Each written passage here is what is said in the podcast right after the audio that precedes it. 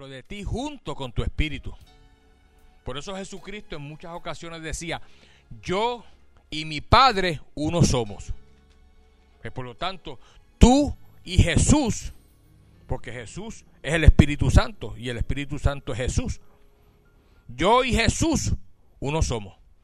Porque el Espíritu Santo se unifica a tu espíritu para que tu espíritu sea vivificado.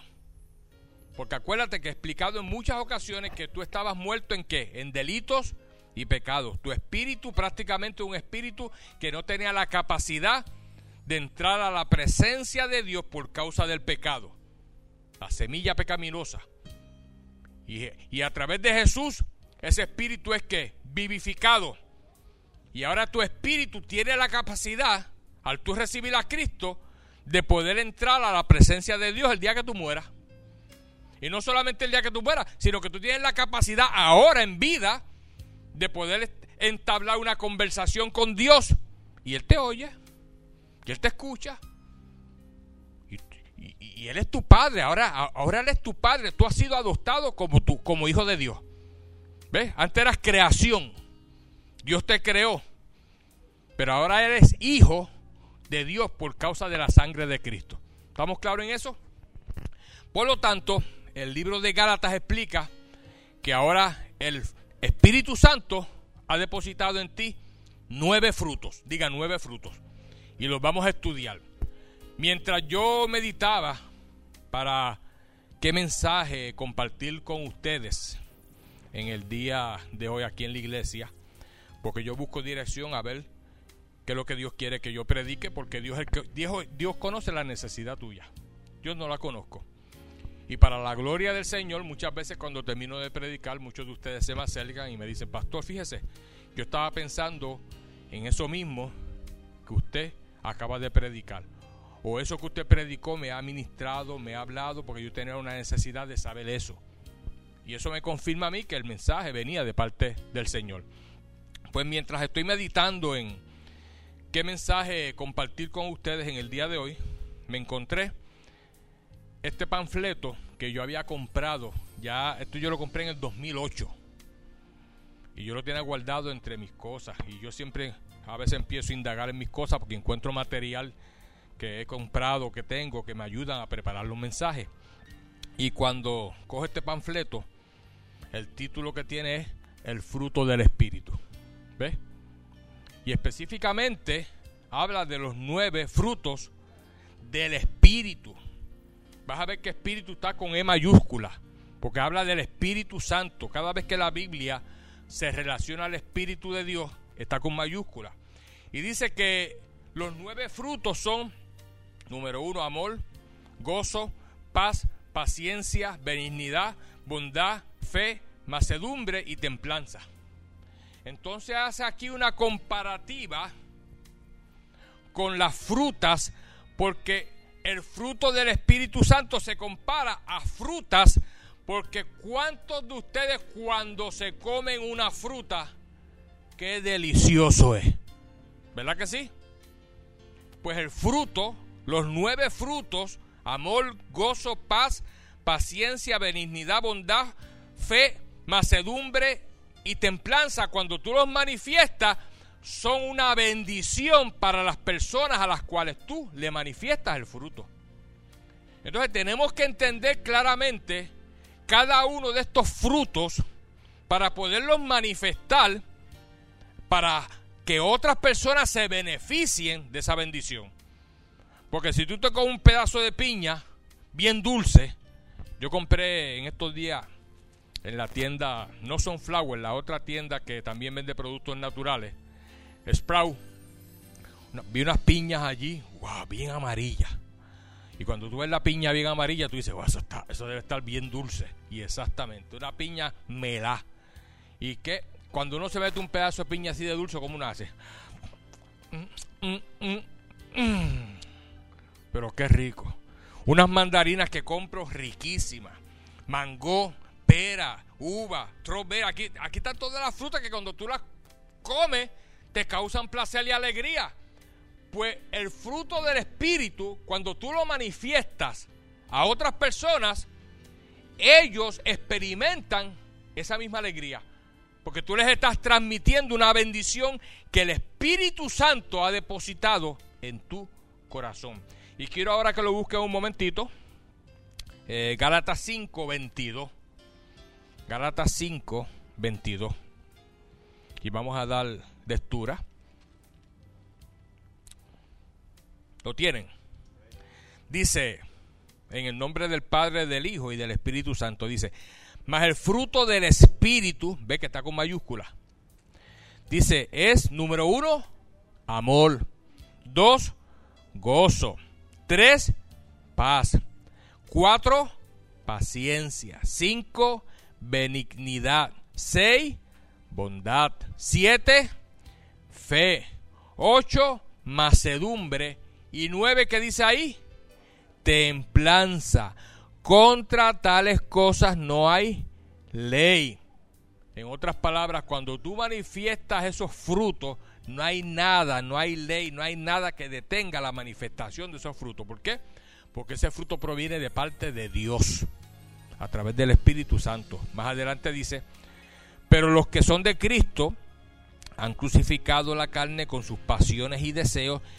Si vivimos por el Espíritu, andemos también por el Espíritu. En otras palabras, si nosotros vivimos por causa de que el Espíritu Santo de Dios nos ha vivificado, nos ha dado vida.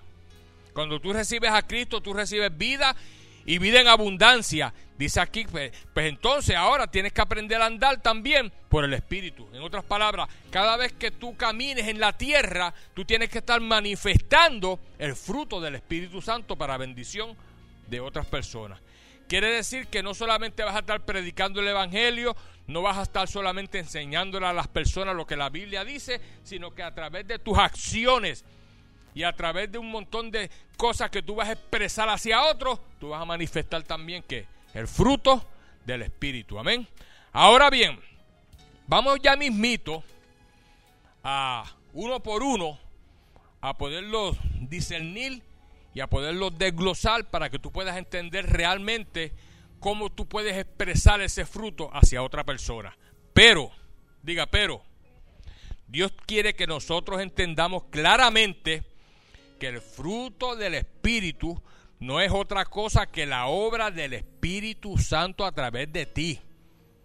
Tienes que estar claro, eso no son, no, si cuando tú no eras cristiano, posiblemente tú no manifestabas ninguno de, de esos frutos.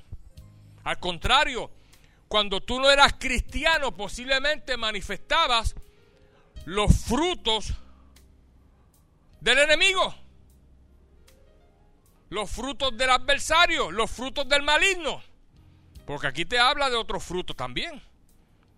O sea, cuando una persona no tiene a Cristo, va a, manifestar el fruto del enemigo, que el enemigo va a poner en tu corazón que hagas cosas o que actúes de cierta manera que no es la correcta.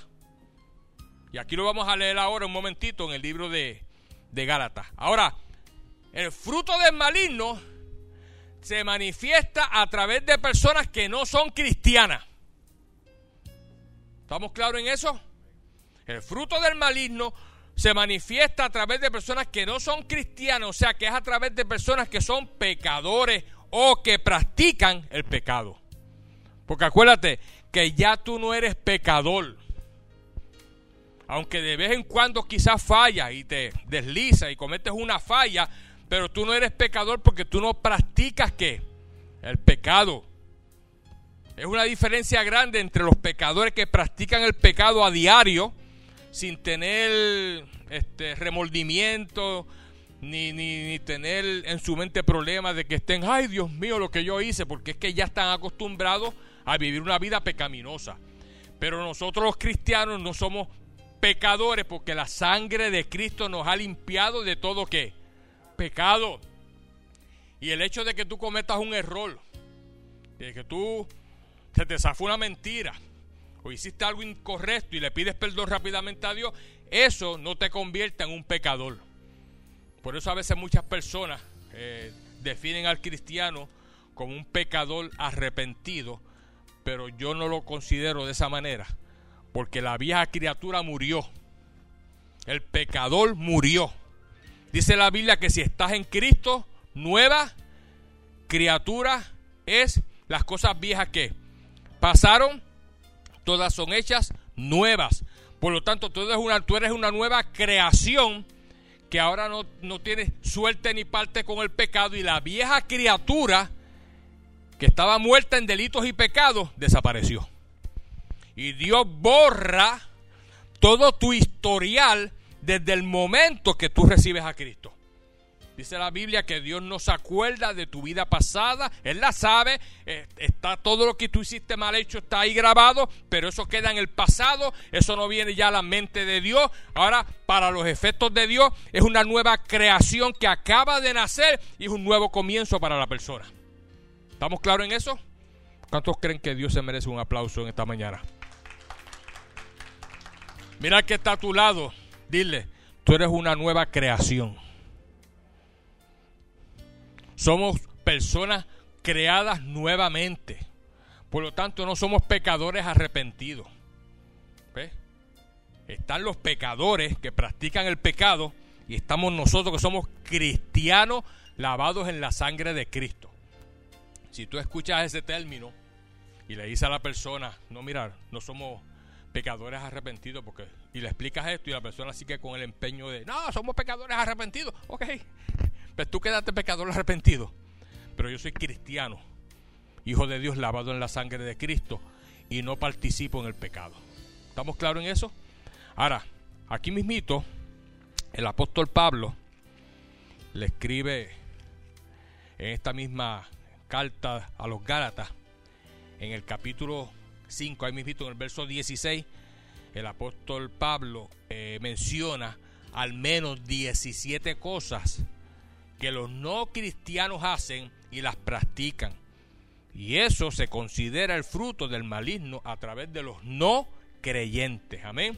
Dice el verso 16. Digo pues, andad en el espíritu y no satisfagáis los deseos de qué? De la carne.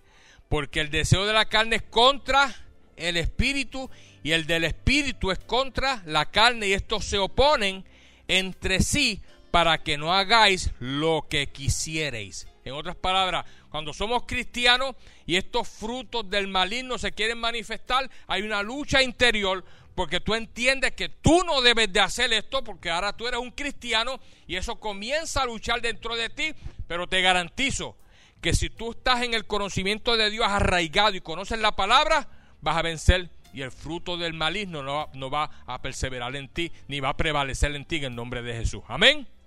Dice aquí más adelante el verso 18. Pero si sois guiados por el Espíritu, no estáis bajo la ley. Y manifiestas son las obras de qué? De la carne que son, número uno, adulterio, y por ahí sigue contando, son 17 que hay aquí en la lista. Número uno, adulterio, fornicación, inmundicia, lascivia, idolatría, hechicería, enemistades, pleitos, celos, iras, contiendas, disensiones, herejía, envidias, homicidios, borrachera, orgía y cosas semejantes a estas acerca de las cuales os amonesto, el apóstol Pablo está haciendo una amonestación, como ya os lo he dicho antes, que los que practican tales cosas no heredarán qué?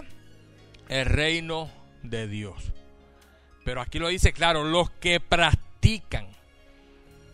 Una persona que practica algo es que lo hace de continuo. ¿Ves? ¿No has escuchado personas que dicen, yo practico el deporte? Y van de continuo a practicar ya sea el baloncesto, el béisbol, pero es algo que lo practican continuamente. Y dice aquí que los que practican todo esto que el apóstol Pablo está diciendo, dice aquí, no heredarán el reino de Dios. No lo estoy diciendo yo, hermano, lo dice la Biblia.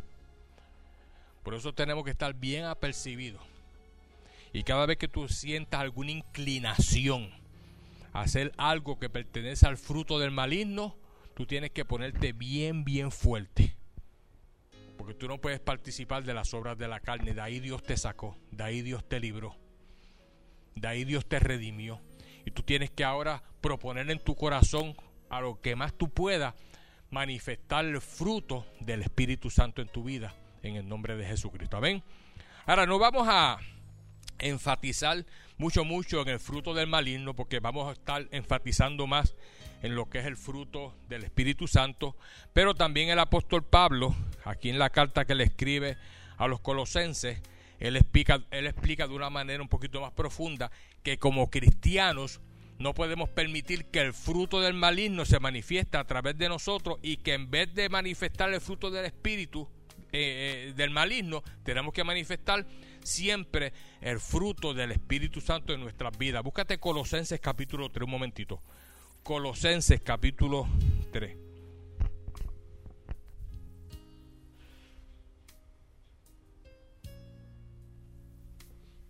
Colosenses capítulo 3.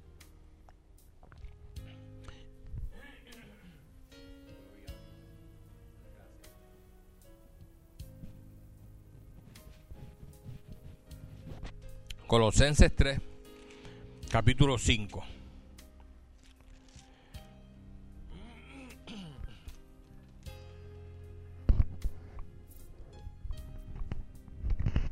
Lo tienen. Capítulo 5. Espérate un momentito.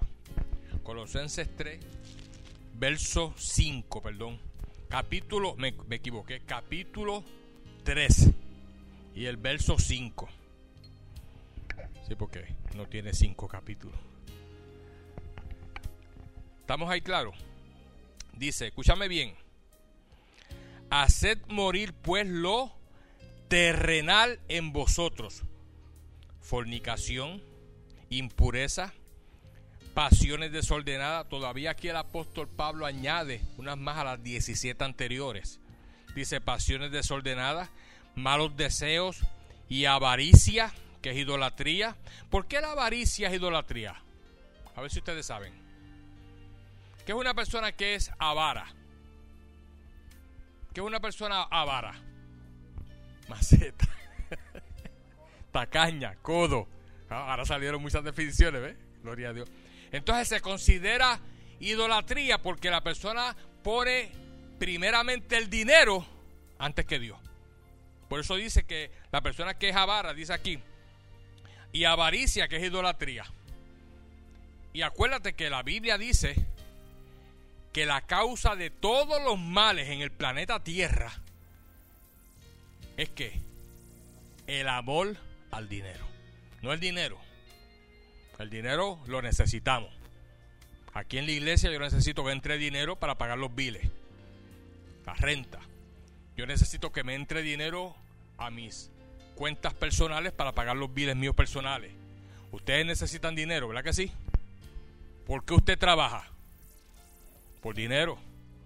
Pero es una gran diferencia que usted sepa utilizar su dinero, el que Dios le pone en sus manos, a que usted comience a amar y a poner por encima de Dios el qué? El dinero. Y muchas personas a veces no entienden la razón por la cual Dios, sin tener necesidad de dinero, te pide los diezmos.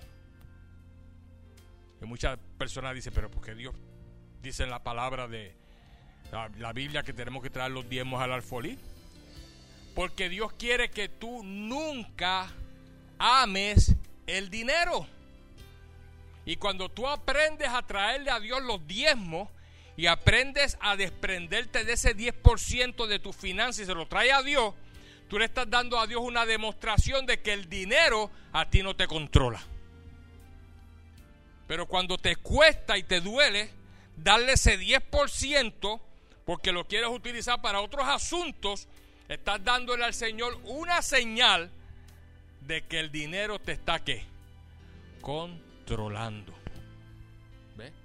Y ahí que tenemos que tener mucho cuidado porque dice aquí que la avaricia, el querer tener más dinero y no darle a Dios lo que le corresponde, eso se va a convertir a la larga en idolatría.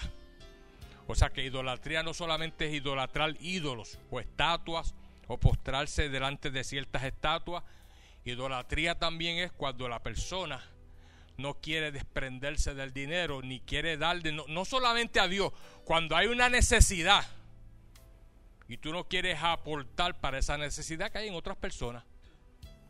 No solamente, hay veces que vemos esto solamente en cuestión del diezmo, no. Hay veces que hay gente que tiene la necesidad de dinero y tú tienes la disponibilidad de darle. Y hay veces que hasta has sentido en tu corazón la, voz del Señor que te dice, ayúdalo financieramente. Y tú te trancas. Mm. que vaya y trabaje, está gordo y colorado. La Biblia dice que el que te pida, que, que el que te pida, le dé. Y hay veces que no sabemos para qué esa persona va a usar el dinero, pero si la Biblia dice que el que te pide, le dé, mira, pues dale si está pidiéndote. Hay veces que yo me paro en los semáforos y están esas personas con los cartelones así, pidiendo que le den una ayuda. Y antes yo cerraba mi corazón hacia esas personas, porque uno se va a trabajar, está ahí parado. Pero me acordé que el Señor dice en su palabra que el que le da al pobre le presta a Dios. Y que el que te pida le dé. Y yo aprendí ahora, aunque quizás no es mucho lo que tengo para darle, pero cuando me paro en el semáforo y a veces lo veo ahí, busco en mi cartera si tengo un dinero, un dólar, dos dólares, le doy algo, porque estoy sintiéndome de que puedo aportarle y ayudar a esa persona. Y lo, y lo alegre que se ponen esas personas. Cuando tú le das aunque sea un dólar, quizás hasta unas monedas, porque están en una necesidad que están pidiendo dinero. Ahora, si no lo usan para lo que tú crees que tú le estás dando el dinero, tú no te preocupes, porque Dios está viendo tu corazón y Dios te va a dar a ti lo que tú estás sembrando cien veces más en el nombre de Jesús. ¿Estamos claros en eso? Me acuerdo una vez que yo fui a Puerto Rico al supermercado y cuando entro al supermercado así, hay un señor ahí en la pared que dice, aleluya. Y cuando tú eres cristiano que alguien te dice aleluya, ¿qué tú haces? Oh, seguida te torna porque es algo que, aleluya, ese es cristiano. Oh, Dios te bendiga, le dije. Y me dijo, mira, estoy aquí porque necesito dinero. Eh, mi hijo está grave en el hospital necesita un suero. Y yo, ¿cuánto vale el suero? 38 dólares. Y yo tenía en la cartera como más o menos 30 y pico dólares también. Y yo voy a hacer una comprita en el supermercado. Y le dije, oye, pero es que lo que tengo más o menos. Pero mira, si tú me das ese dinero, ¿dónde te lo puedo dar mañana para atrás? Porque yo lo que voy es a ponerle, a, darle este dinero al doctor allá al médico para que le pongan el suero al hijo mío porque necesito un suero. Pues uno como aprendido a dar, pues cogí le dije, mira, pues toma el dinero y mañana pasas por aquí, me le di un lugar para que pasara y me entregara el dinero para atrás. Porque yo le estaba ayudando en ese momento de necesidad que él tenía. Pero lo hice de corazón. Y le di el dinero. El, hombre se desbordó dándome las gracias. Oh, gracias, gracias. Y se montó en el carro. Y me daba las gracias. Y yo, gracias Señor que pude ser de bendición para esta persona. Y resulta que al otro día, en el lugar que habíamos quedado pastado para que me diera el dinero, no apareció. Ni nunca apareció. Ni nunca más lo vi a esa persona. Pero luego en mi trabajo, yo le bueno Señor, yo lo hice de corazón le di la semilla que estaba pidiendo, me le di los treinta y pico pesos. En mi trabajo apareció una oportunidad de un trabajo extra que me facilitó ganarme 80 dólares extra. Y yo le había dado a él como 35 dólares, ¿ves? Y rápidamente pude entender que ese dinero quien me lo estaba dando era quién.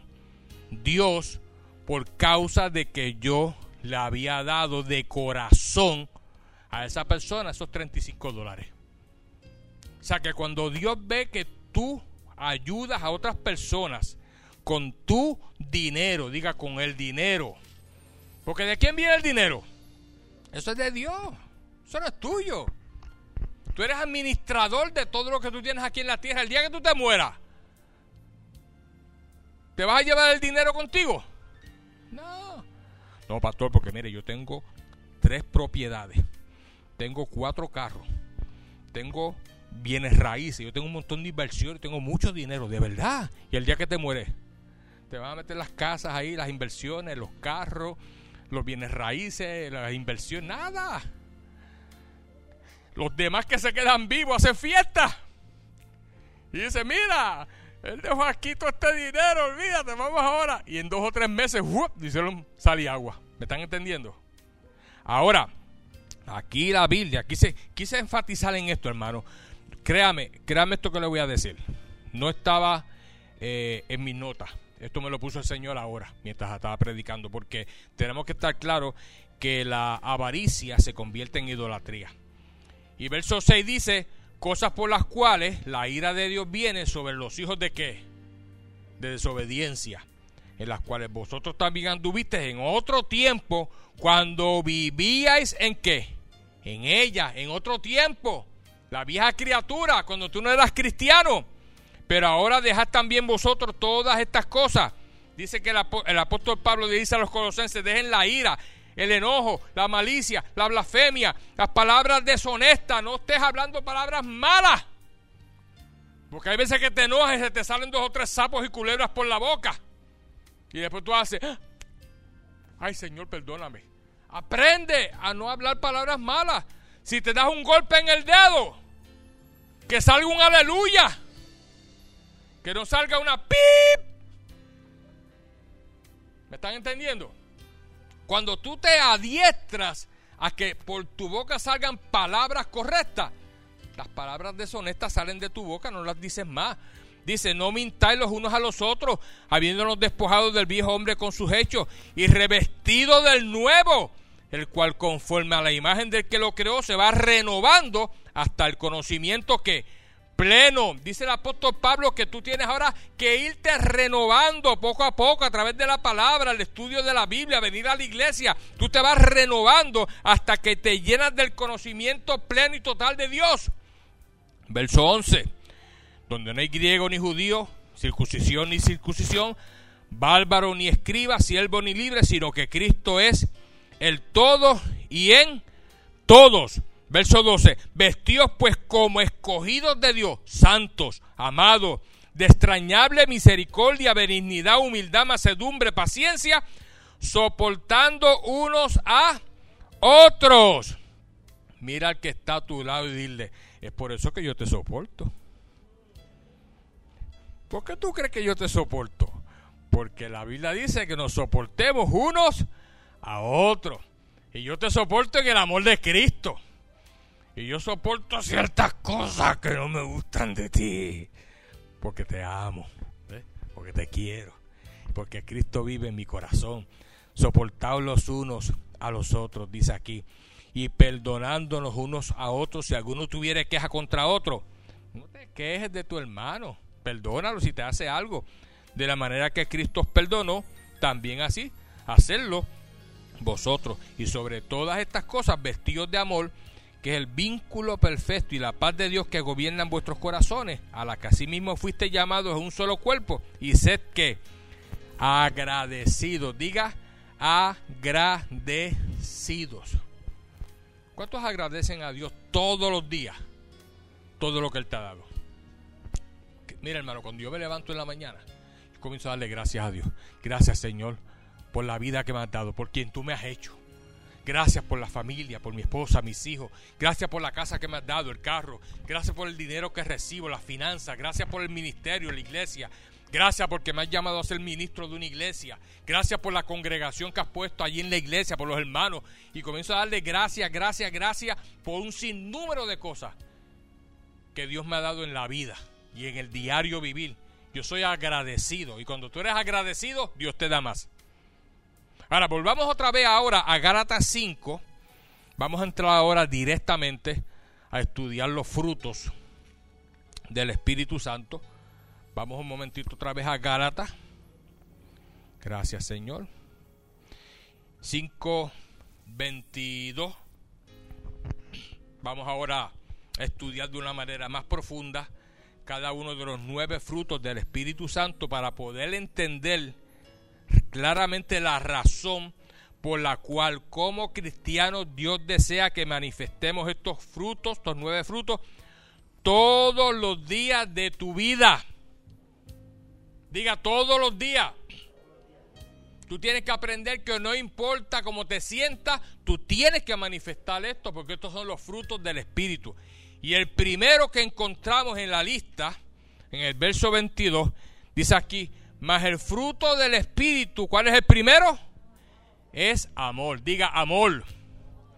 Ese fruto del amor, escúchame bien esto, no está basado en las emociones ni en los sentimientos, aunque los sentimientos y las emociones son parte del amor, pero el amor no se va a basar en eso. Por lo tanto, el amor está basado en lo que Cristo estableció en su palabra. En eso es que está basado el amor, porque el amor es una fuerza que proviene de Dios. Mira lo que dice Juan capítulo 15. Juan capítulo 15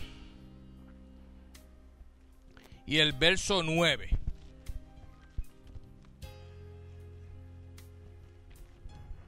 Juan 15.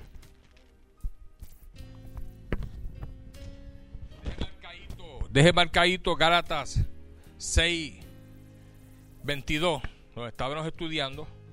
Gálatas 5, 22, perdón. Déjelo marcadito porque vamos a estar regresando ahí nuevamente. Márquelo con algo para que pueda volver para atrás sin problema.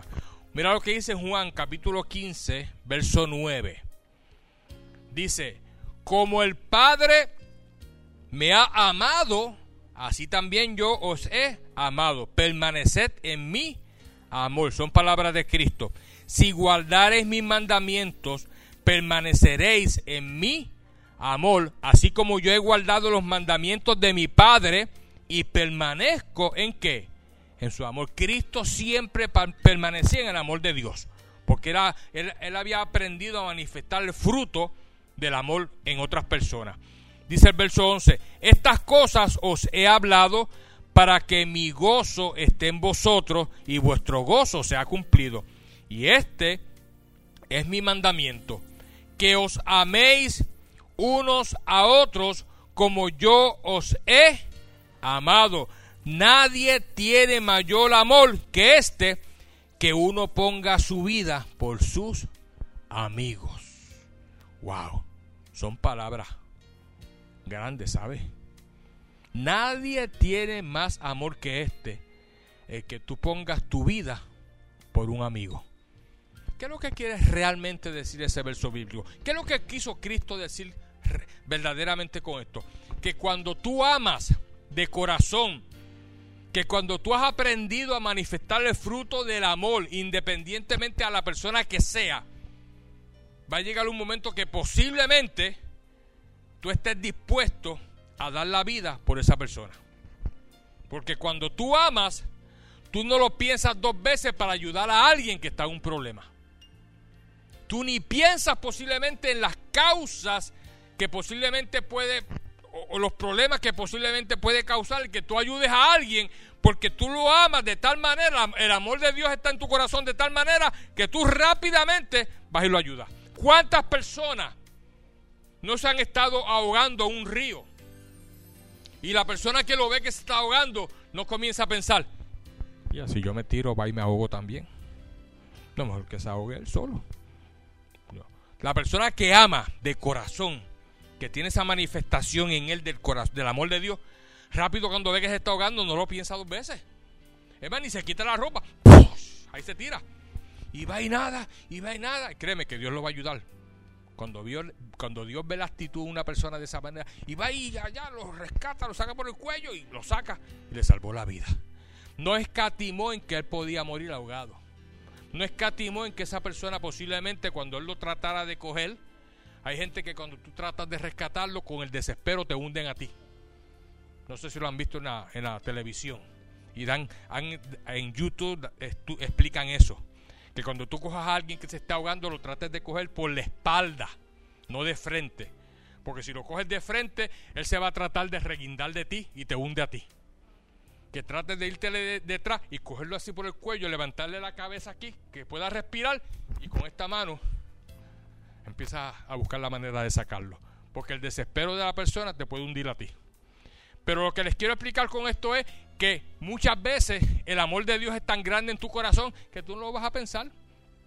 Y vas a ayudar a la persona y vas a estar dispuesto a dar la vida por otro sin pensarlo. ¿Estamos claros en eso?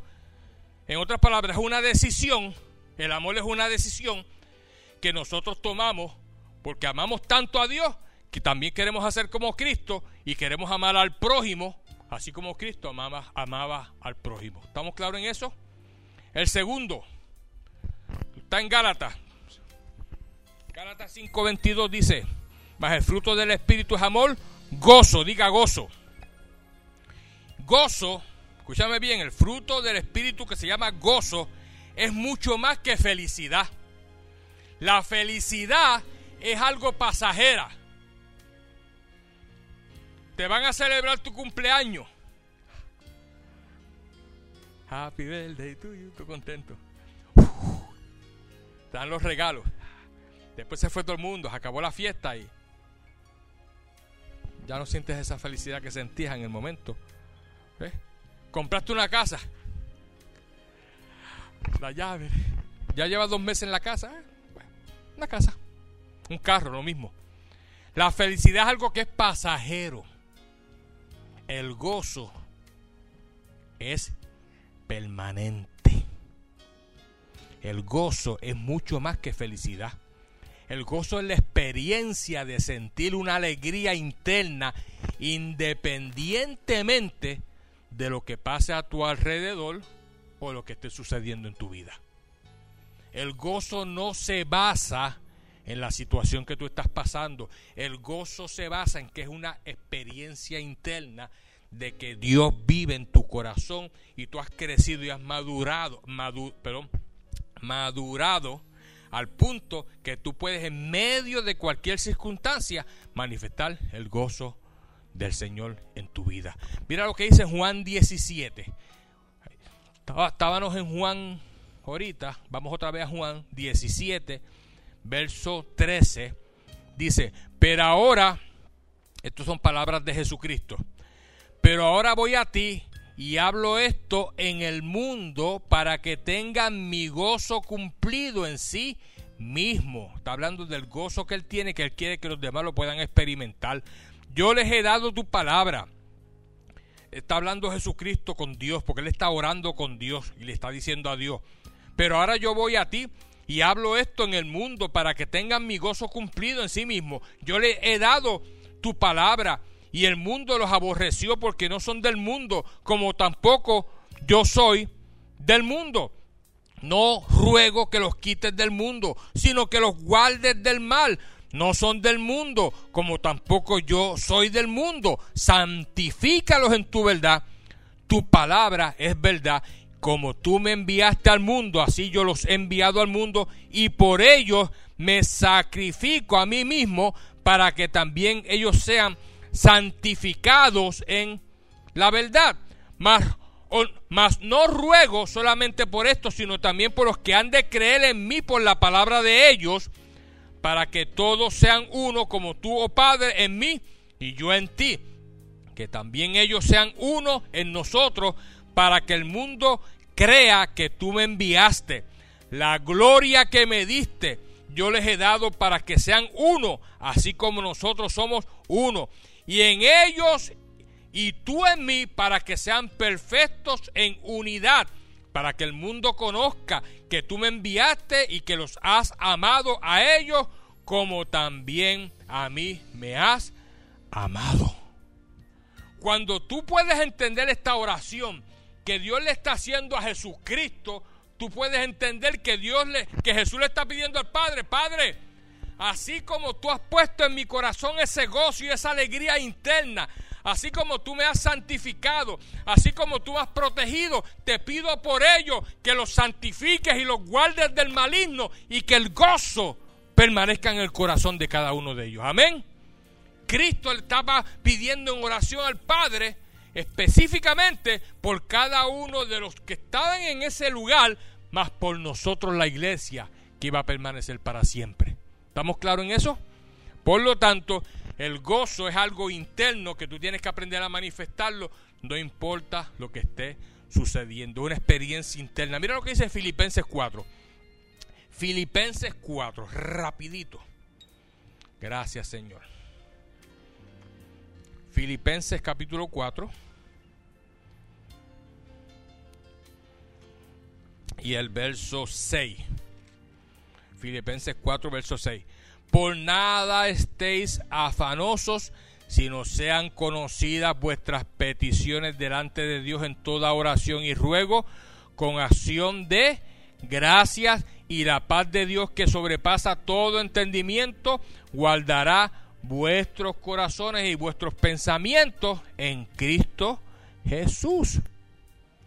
O sea, cuando tú aprendes a que no importa la circunstancia que esté pasando a tu alrededor, tú aprendes a manifestar el gozo del Señor que dice la palabra que es nuestra fortaleza, tú vas a tener siempre la victoria. Te lo garantizo. Y no es que te estés riendo por fuera, porque quizás posiblemente estás pasando una situación bien difícil, pero tú entiendes que con la ayuda de Dios tú vas a poder sobrepasar eso y que te vas a mantener ahí sereno, firme, porque el gozo del Señor, la experiencia de que tú sabes que sabes que sabes, que el Espíritu de Dios mora en ti, que tu nombre está escrito en el libro de la vida, que el día que tú partas vas a morar con el Señor por la eternidad, eso nada, eso nada más te da a ti la estánima, la fuerza para tú vencer toda situación en el nombre de Jesucristo. Amén. Vamos a ver ahora el tercero. El tercero dice paz, diga paz.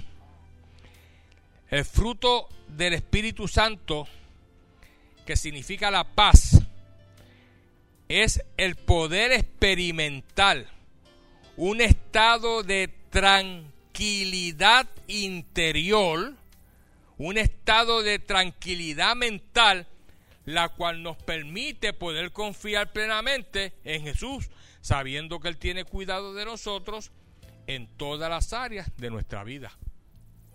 Lo voy a repetir otra vez. Escucha bien, pon atención. La paz significa el poder experimentar un estado de tranquilidad. Diga tranquilidad. O sea, tú estás tranquilo, no importa lo que esté pasando a tu alrededor, tú estás tranquilo, tú tienes un estado de paz mental, la cual te permite poder confiar plenamente en Jesús, sabiendo que Él tiene cuidado de ti y de todos los que están a tu alrededor. Amén. Por eso Cristo dijo, mi paz os dejo, mi paz os doy, no como la da este mundo. Él te va a dejar a ti una paz establecida en tu corazón. El día que tú recibes a Cristo, la paz de Cristo entra a morar dentro de tu corazón. Y mientras el mundo está desesperado, mientras el mundo está en ansiedad, tú estás tranquilo confiando en el Señor que en tu trabajo dijeron que iban a darle off y que iban a votar a todo el mundo, tú estás tranquilo. Porque tú dices, Dios suplirá todas mis necesidades y si de aquí cierran y me sacan, en otro lugar conseguiré trabajo, porque Dios me abrirá puertas en otro. Esa es la confianza que trae la paz. Que tú no te vas a desesperar, que a ti no te va. Si, si el doctor te dijo a ti que tenés una enfermedad que era supuestamente grave, incurable y que te podías morir de esa enfermedad, tú tienes que mantener la paz. Porque la palabra del Señor dice que Jehová es tu sanador. Entonces tú vas a poner la confianza en el Señor y vas a estar creyendo que el Señor va a tener cuidado de ti y que te va a sanar. No tienes que desesperarte, ni tienes que ponerte ansioso. Dios mío, el doctor dijo que me quedaban dos meses de vida. Y te quedas sin uña. ¿No has visto gente que se tanto tiempo comiéndose las uñas y, sin darse cuenta se están cogiendo los pellejos de aquí están. ¿Las has visto? Eso es ansiedad. Eso es una manifestación de ansiedad. Y ellos no se dan cuenta, ¿ves? Pero nosotros tenemos la paz de Cristo que nos gobierna en el nombre de Jesucristo. Próximo. El cuarto. El cuarto fruto del Espíritu Santo. La paciencia. Diga paciencia. La paciencia, que le encontramos ahí mismito en Gálatas, significa el poder aprender a confiar en Dios. Escúchame bien, pon atención. La paciencia significa, el fruto del Espíritu Santo, paciencia significa el poder aprender a confiar en Dios y en sus promesas sin caer, como les dije ahorita, en un estado de desesperación y sin estarte quejando por causa de las situaciones que están pasando en tu vida. Porque hay personas que pierden la paciencia y empiezan a desesperarse y empiezan a quejarse y empiezan a ponerse ansiosos y comienza a darle depresión y situaciones mentales porque no tienen la paciencia de aprender a confiar en Dios y saber que Dios está en control de todo lo que sucede en tu vida. Dios está en control de todo lo que sucede en tu vida. Y hasta cierto punto hay cosas que pasan en nuestra vida que Dios las permite, porque después que tú pasas esa tormenta, vas a crecer más espiritualmente, vas a tener más experiencia por esa situación que tú pudiste vencer. ¿Estamos claros? Así que no te desesperes, ten paciencia, mira que está a tu lado y dile, paciencia, paz y ciencia. No te desesperes. Mira lo que dice Santiago capítulo 5, verso 9, Santiago 5. Santiago 5, verso 9. Perdón, Santiago 5, verso 7. Dice, por tanto, hermanos, tened paciencia hasta la venida del Señor. Mirad cómo el labrador espera el precioso fruto de la tierra, aguardando con qué? Con paciencia hasta que reciba la lluvia temprana y la tardía tened también vosotros paciencia y afirmad vuestros corazones, porque la venida del Señor que dice ahí, sea cerca. Mira hermano, estamos más cerca de lo que tú te imaginas de la venida de Cristo. Así que ten paciencia. Pronto vendrá el Señor por nuestro rescate. Mientras el tiempo pasa y Él todavía no llega, tenemos que seguir haciendo lo que nos corresponde hacer. Seguir, seguir ganando almas para Cristo seguir manifestando los frutos del Espíritu y seguir estableciendo el reino de Dios aquí en la tierra. El quinto fruto del Espíritu Santo, benignidad. Diga benignidad. Esa palabra viene de bueno. La palabra benignidad viene de bueno. Es el comportamiento ejemplar del cristiano, el cual manifiesta los valores principales que debemos mostrar y aplicar en otras personas. ¿Ves? Lo repito, es el comportamiento ejemplar. ¿Sabes? Si tú eres una persona benigna, tú tienes que mostrar esa benignidad a través de tu comportamiento como cristiano, el cual va a manifestar los valores principales que debemos demostrar y aplicar en otras personas. Por ejemplo, tú tienes que manifestar ternura. ¿Cuántos son tiernos aquí? ¿Cuántos aquí son ásperos? Diga, no, no, pastor, yo soy tierno, soy una persona con mucha ternura hacia los demás. Tienes que manifestar ternura, tienes que manifestar compasión, diga compasión. Tienes que manifestar amabilidad, tienes que manifestar gentileza. ¿Hacia quién tú vas a manifestar esto? Hacia el prójimo y sin, y sin ninguna clase de distinción. Ah, no, pastor, porque aquel, mire, aquel yo lo trato de lejos porque aquel es testigo de Jehová. No. Él, es testigo de Jehová, pero es un ser humano. No, pastor, yo no me llevo mucho con los morenitos, los trato de lejos. Pero ¿cuál es el problema? Tenemos que tratar a todo el mundo por igual. Blancos, morenitos, chinos, japoneses, rusos. Los rusos no son gente mala. Porque Putin está haciendo eso, no quiere decir que todos los rusos son malos. Y ahora hay gente que están prejuiciados con los rusos. Y ven un ruso, no le quieren ni, ni, rentar un apartamento, ni vender nada porque es un ruso. No. Tenemos que ser personas que podamos entender que tenemos que mostrar para con todos los demás lo que es la benignidad, porque los cristianos somos gente buena. Ahora, si Dios te muestra que te alejes de cierta persona por ciertas razones, ya eso es otra cosa. Pero tenemos que ser gente benigna y mostrar eso con todos los seres humanos que están aquí en la tierra. Mira Colosenses 3 lo que dice, rapidito. Colosenses 3 y el verso 12. Dice, Colosenses 3, verso 12, dice, Vestidos pues como escogidos de Dios, santos y amados, entrañable misericordia, de benignidad, de humildad, de macedumbre y de paciencia. Tenemos que ser gente benigna, gente buena. Mira que está a tu lado y dile, tú tienes que ser más bueno de lo que eres. No, pero mire, pastor, si usted supiera lo bueno que yo soy, lo creo, pero tiene que ser más bueno todavía. Y sacar de ti todo lo que no agrada a Dios. Y de la manera que puedas ayudar al prójimo siempre. No de vez en cuando, siempre. El sexto fruto del Espíritu, bondad. La bondad se asemeja un poco a la benignidad, pero es un poquito diferente. La bondad es el deseo desinteresado y generoso de ayudar a los demás sin importar si lo merecen o no.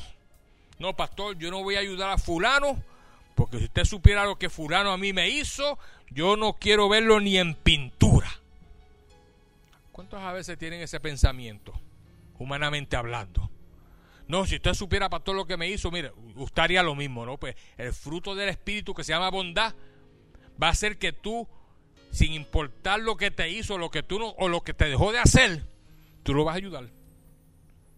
Y lo vas a perdonar. Porque como cristianos tenemos que hacer eso. Efesios 5, mira lo que dice. Efesios 5. Dice, rapidito, en el verso capítulo 5 y el verso 8 dice, salud. 5, verso 8 dice, porque en otro tiempo erais tinieblas, mas ahora sois que luz en el Señor, andad como hijos de luz, porque el fruto del Espíritu es en toda bondad, justicia y verdad. Dice el verso 9, porque el fruto del Espíritu es en toda bondad, justicia y verdad, comprobando lo que es agradable al Señor. Es parte del fruto del Espíritu Santo. No solamente dice aquí bondad, dice que también justicia y verdad. Por lo tanto, nosotros tenemos que estar sumamente claros en que tenemos que ser como cristianos personas que ayuden al semejante, no importa que se lo merezca o no se lo merezca. El séptimo fruto del Espíritu, fe, diga fe. Y ese fruto, la fe como fruto del Espíritu, es tener la certeza y la convicción de que Dios es real y que Él contesta nuestras peticiones a través de la fe y que Él desea que seamos fiel a Él siempre. Amén. Por lo tanto, tenemos ahora que entender, como dice Hebreos 11.1, es pues fe la certeza de lo que se espera y la convicción de lo que no se ve. Porque el fruto del Espíritu que se llama fe nos va a traer a nosotros esa certeza y esa convicción de que Dios es real. Cuando tú entregaste tu corazón a Jesús, tú lo hiciste, ¿sabe por qué? Porque tú sabías, sabías que sabías que Jesucristo es real. Que aunque tú no lo has visto, Él existe. Que aunque tú no lo has visto, Él dio la vida por ti en la cruz del Calvario hace 2022 años. Y por su llaga tú fuiste sanado. Amén. Ahora, el octavo fruto, el fruto de la macedumbre, diga macedumbre. Macedumbre es la virtud de tener autocontrol y no permitir que la ira y el enojo controlen nuestra vida. Lo voy a repetir. Macedumbre, una persona que tiene macedumbre, es la persona que tiene la virtud de tener un autocontrol. Puede controlar las emociones y no permitir que la ira y el enojo controlen nuestra vida. En otras palabras, tú tienes que tener lo que se llama dominio propio. Segunda de Timoteo 1.7 dice, porque Dios no nos ha dado espíritu de cobardía, sino de qué? Poder, de amor y de dominio propio. Por lo tanto, tú tienes que manifestar en todo momento lo que es la disciplina del Señor y el dominio de las emociones para que ellas no te controlen a ti. Hay personas que las emociones los controlan. Y tú tienes que controlar, tú tienes dominio propio, tú tienes que controlar las emociones. Y El último fruto del Espíritu, la última, soy yo poderoso, o sea, me entusiasmó. Es templanza, diga templanza. ¿Y qué significa la templanza como fruto del Espíritu Santo? Es tener una mente segura de quién soy yo. La templanza. Tú sabes quién tú eres en Cristo Jesús. Tú sabes que tú eres hijo de Dios. Y tienes que mantener esa seguridad y esa firmeza también en las decisiones que tú tomes a la luz de la palabra de Dios. Dice Mateo 5:37 que tú sí sea sí y tú no sea no. Firme. Eso es templanza, ¿ves? Número uno, tener la seguridad de saber quién tú eres. Si alguien te preguntara a ti quién tú eres en Cristo, ¿qué tú le dirías? Ah, un cristianito. Estoy tratando ahí de buscar de Dios. No, yo soy un hijo de Dios. Vamos a practicarlo. Pregúntale al que está al lado tuyo quién tú eres. Y dile, contéstale. Yo soy hijo de Dios. Yo soy, si eres mujer, dile, yo soy hija de Dios. Cualquiera que te pregunte a ti, oh, yo soy Miguel Comulada, pero espiritualmente yo soy hijo de Dios. Yo tengo esa seguridad, esa certeza. Yo no tengo duda en quién yo soy. Y la Biblia dice que el fruto del Espíritu Santo como templanza me hace a mí entender claramente que yo debo de ser firme en mis decisiones. Esto de estar tambaleándome, bueno, puede ser que sí, pero puede ser que no, no sé. Mira, ¿qué tú crees mañana? No sé. Eh, siempre estás con ese no sé y nunca sabes. No, mañana, el miércoles a las siete y media, sí. Pues sí, aquí a las siete y media que tú sí seas así. No, pastor, no puedo estar. Ah, pues qué bueno que no puedes estar, ¿ves? No, pastor, voy a tratar. Oh, está bien, pastor. Y, no aparece. Una vez aquí tenemos un hermano que no voy a mencionar el nombre por si me está escuchando, que iba a ayudarnos en la música. Y el día que íbamos a practicar la música, dijo que iba a estar aquí a las 7 y 30 era hermano Miguel de Jesús. ¿Verdad? Y tenía aquí sus instrumentos de música, su piano y todas sus cosas ahí. Y dan las siete y media, siete y cuarenta. Y no aparecía. Y apareció a rato desesperado por ahí por la puerta. Hermano, ¿qué le pasó? Ah, tuve muchos problemas, que esto y lo otro. Pero ¿por qué no nos dio una llamadita para saber que iba a venir un poco tarde? Porque lo estamos esperando, que tú sí seas así, tú no seas no. Bueno, no, no pude llegar. Bueno, ¿quiere que le cante o no quiere que le cante? Muchas gracias, hermano. Pues así como vino, llévese su instrumento y por ahí se puede ir. Yo no puedo trabajar con personas así. Y personas irresponsables. Si por lo menos me hubiera dicho, mire, pastor, tuve esta situación y, humildemente, no con la El problema es que hay gente que te habla a ti con una arrogancia. Que entonces tú no quieres ni, ni, ni, ni, tener mucha relación con esas personas, porque tienen un espíritu de arrogancia y de orgullo. yo le dije, hermano, llévese su piano, su instrumento por ahí para abajo y cante en otro lugar, aquí no va a cantar. Esta es la casa de Dios y esto se merece respeto, ya que somos cristianos, somos gente humilde. Y yo no voy a permitir que alguien que venga con ese espíritu de arrogancia está aquí en el altar tocando música para la congregación. Podrá tener el talento Tenía mucho talento, pero ¿de qué vale? ¿Ves? Mejor, es alguien que toca la campana que sea humilde. Alguien que toque la maraquita, pero ahí con humildad y sencillez, ¿ves? Los palitos, con gloria a Dios. ¿Estamos entendiendo, hermano? Y te voy a dar tres consejitos, como tres cositas te voy a dejar en tu espíritu para que la pueda aplicar en tu vida. Número uno, los nueve frutos del Espíritu Santo es algo que Dios quiere que sean parte de tu vida y de no solamente de tu vida, de tu diario vivir. O sea, estudialo, medítalo. No, no, no, no, que este mensaje no quede aquí. Ah, qué bueno estuvo el mensaje, pastor me ministró mucho, qué chévere. No, llévate esto para tu casa, Estúdialo, medítalo, búscate más información y busca la manera de que todos los días en tu diario vivir tú manifiestes estos frutos. Amor, templanza, macedumbre, paciencia, ta, ta, ta, ta. ¿Estamos claros en eso?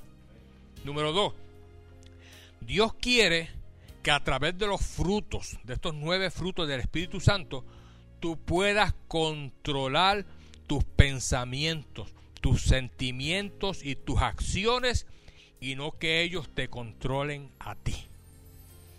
Una persona que manifiesta estos nueve frutos va a poder controlar sus pensamientos. Pensamientos que no son de Dios los va a desechar. Va a poder controlar los sentimientos. Va a poder controlar las acciones. Todo lo que tú hagas lo vas a hacer con dirección o por dirección del Espíritu Santo de Dios. Y tus sentimientos, la Biblia dice que aprendas a llorar con el que llora y a reír con el que ríe. Si aquel está pasando un momento de situación difícil, mira, dale la mano, acompáñalo en ese momento, muéstrale tus sentimientos, muéstrale que tú estás con él en ese momento de dolor. Y si es de alegría, muéstrale que tú te alegras con los que se alegran también, ¿ves? Mire, pastor, compré una casa. Gloria a Dios, me alegro. No por dentro. Compré una casa y yo no tengo una casa nueva. Eso es envidia. No, la envidia hay que desecharla. Gózate con el que se goza. Alégrate con el que se alegra. Cada ratito ustedes me dicen, pastor, compré un carro nuevo, vamos a ungirlo allá, gloria a Dios. Que no me vaya a pasar como una hermana que una vez le dije, hermana, tengo un carro nuevo más. No, pastor, ese carro es mío. No, yo sé, hermana, pero que, que lo acabo de vender. No, pastor, ese carro es mío. Está bien, hermano, no hay problema. Es suyo. Porque uno jocosamente dice, mi casa es tu casa. Tu carro es mi carro. Pero la hermana lo cogió en serio. Y dijo, ok, hermano. Se fue de aquí de la iglesia. Se creía que yo le iba a quitar el carro. ¿Estamos entendiendo? Y tercero, la manifestación de los frutos del Espíritu Santo en tu vida traerán gloria a Dios aquí en la tierra a través de tu persona. ¿Sabes? Al tú manifestar estos frutos, la gloria de Dios se va a manifestar en la tierra. Y no hay una cosa más maravillosa que tú, como ser humano, puedas manifestar la gloria del Señor. ¿Ves? Que cuando alguien te diga a ti, oh hermano, usted demostró que verdaderamente ama a Dios con esa acción que usted ha hecho. Y usted dice, la gloria para el Señor. Pero esa persona vio en ti la gloria de Dios vio que tú eras instrumento de Dios para bendecir a otros. Y eso es lo que Dios quiere que nosotros como cristianos hagamos a través de la manifestación de los frutos del Espíritu Santo que están en ti. Amén. Damos un aplauso al Señor. Y vamos a ponernos de pie. Pónganse de pie, gloria a Dios. Damos gracias a Dios por habernos permitido compartir este mensaje.